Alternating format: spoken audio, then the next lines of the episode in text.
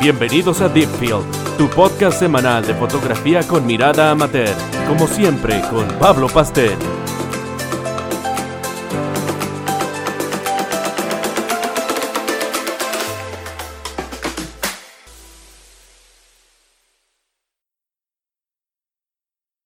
Hola y bienvenidos a un nuevo capítulo del podcast. Aquí hablamos de drones, fotografía y tecnología. Para quienes se vienen conectando, estamos en la temporada 2019 y esta semana hablamos de cómo crecer y qué es crecer en YouTube. Cuánto esfuerzo cuesta, de qué se trata y qué debo hacer. Y así tantas preguntas que puedes tener o que a muchos les podrían surgir. Desde el año 2017 que he estado subiendo videos a YouTube, ese año y el 2018 de manera muy muy intermitente y este año 2019 ya de manera más continua y trabajada. En principio el canal estaba orientado a mi trabajo como fotógrafo de bodas o también a tratar de mostrar eh, qué es lo que yo estaba haciendo en ese trabajo. Algo así como lo que comenzó este podcast. Em, la idea era orientar a los novios acerca de cómo organizar y preparar su matrimonio y así de esta forma ellos pudieran conocerme y ver mi trabajo de fotografía y, em, y, evaluar así el contratarme. En el segundo año eh, lo pensé más como una plataforma donde mostrar mis conocimientos de fotografía y también orientarlo un poco hacia los drones. Y hoy ya definitivamente es mucho más de drones y poquito de fotografía. Y el fin es solo con la intención de, compartir, ayudar a aquellos que quieren entrar en el mundo de estos aparatos que vuelan y, orientarlos. En principio orientarlos.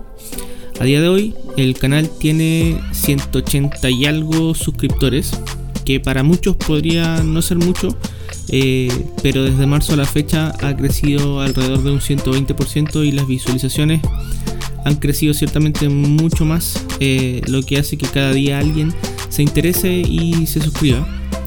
Pero estoy seguro que esto no ha sido suerte o azar.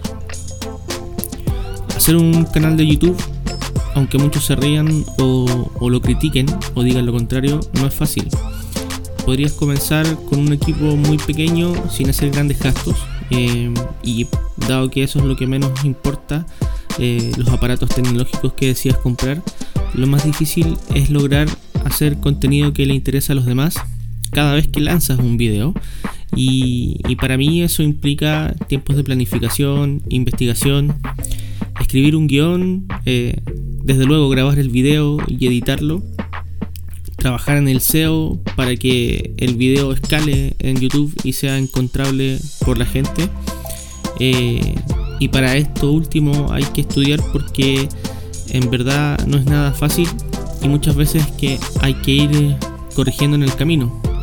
A veces uno cree que un video la va a romper, pero pasa que por malas elecciones de los tags, el título, la fotografía, eh, este no llega a todas las personas que esperas y lo terminan viendo muy poquitas personas. Eh, y puedes sentirte frustrado eh, y puedes llegar a preguntarte, ¿y para esto trabajé tanto? Pero hay que verlo de otra forma. Y creo que esta es la forma correcta. Estás llegando a todas esas personas eh, y estás mostrándoles lo que tienes que enseñar y y ellos dicen que les interesa y todas esas personas les estás ayudando. Y sí es cierto que ayuda, porque lo veo todas las veces que me escriben comentarios, que me hacen preguntas y que luego me agradecen. Y también pienso que no es cierto que uno deba ser un experto. Eh, algo que a muchos les da susto no serlo, para poder mostrar lo que saben. Eh, y muchas veces te critican por no serlo pero no es que necesites ser un experto, porque primero es imposible con la cantidad de tecnologías que hay por ahí dando vueltas hoy día, las diversas marcas que, puedes encontrar en el mercado tampoco te lo permiten porque no tendrías el dinero para poder comprar todas las marcas y poder probarlas, eh, y así un largo etcétera.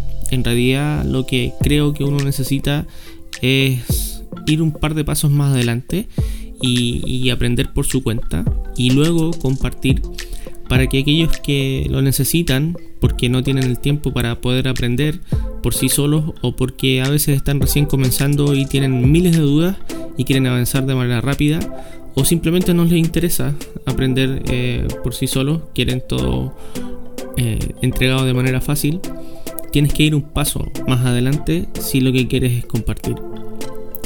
También desde luego hay prejuicios y opiniones en el camino que a uno le van a hacer dudar de lo que estás haciendo, pero siento que eh, la idea es hacer lo que uno quiere y hay tan pocas oportunidades para hacerlo que siento que da lo mismo lo que los demás piensen mientras uno sienta que está haciendo lo que lo hace sentir eh, completo o, simplemente eh, te entretiene como es mi caso pero sí hay que hacerlo bien para que tampoco se convierta en un chasco y termine siendo el asme de internet con las barbaridades que se te ocurre colgar en YouTube. Como les decía, crecer en YouTube no es fácil. Hay un mar de gente haciendo lo mismo que uno, de diversas formas, en todos los países, con distintos idiomas, con, no sé, eh, distintos eh, caminos para mostrar lo mismo. Pero creo que ahí es donde está el truco.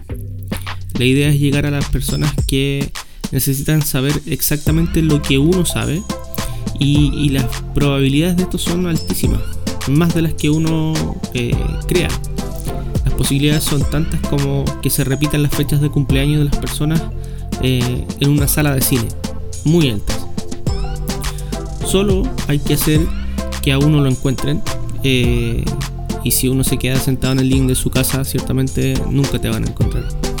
Asimismo, la constancia creo que es vital si uno va a hacer un video una vez al año, las posibilidades se reducen muchísimo, yo diría que casi a cero. Y claro, es cierto, hay algunos que con uno o dos videos logran millones de visualizaciones, pero si lo que quieres finalmente es lograr comunidad, nunca lo vas a hacer con dos videos, solo vas a tener 15 eh, minutos de fama. Y también hay otras cosas. Hay gente que tiene miedo de empezar porque dice que no sabe editar, no sabe usar una cámara, tampoco sabe idea de editar audio, ni tampoco eh, sabe hacer eh, cortes en un video, sabe editar Premiere o sabe un, programa de edición. La verdad es que no es que uno necesite ser un Kubrick o un mega super director de cine. Eh, el mensaje es lo más importante pero siempre como mínimo debe existir un manejo de tecnología eh, y lo mínimo que uno debería saber es, al menos, o aprender es trabajar el audio, porque si el audio es malo, eh, el auditor se va a ir de inmediato.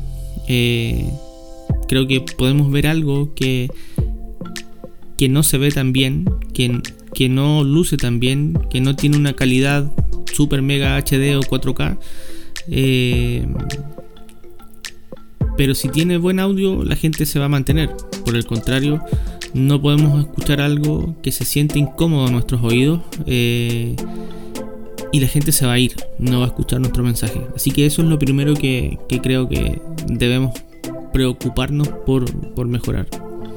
Como les decía hace un rato, planificar también es algo súper importante. Eh, eso les va a permitir encauzar el camino de su canal, de podcast, de YouTube, lo que sea. Mostrar de mejor manera lo que, lo que queremos contar y, darle así una identidad al mensaje, de forma que la gente no, se confunda y no crea que le ofrecemos papas fritas cuando en realidad le estamos vendiendo maní. Y, en verdad para planificar hoy en día en, internet hay muchísimas herramientas gratis eh, que nos podrían ayudar, ayudar hay, hay calendarios, existe Trello, eh, Todoist, eh, no sé, Evernote, muchísimas herramientas gratis, pagadas. Eh, para mí creo que esto es solo buscar y elegir la que más nos acomode para lograr eh, lo que estamos buscando, que es tener una visualización de lo que queremos hacer y así lograr un flujo de trabajo que nos haga más fácil la tarea cada semana y que nos ayude a seguir una estrategia para así poder crecer y llegar a más personas con nuestro mensaje. Y finalmente creo que por supuesto estudiar, como les decía en el capítulo de la semana pasada, hay infinitas posibilidades hoy en Internet para aprender por sí solo. Creo que solo hay que saber buscar cuál es la mejor manera y, hay tantas formas como, como personas hay. Solo hay que atreverse y buscar lo que, lo que uno necesita. Mientras más conocimientos tengamos, eh, más opciones tenemos para compartir.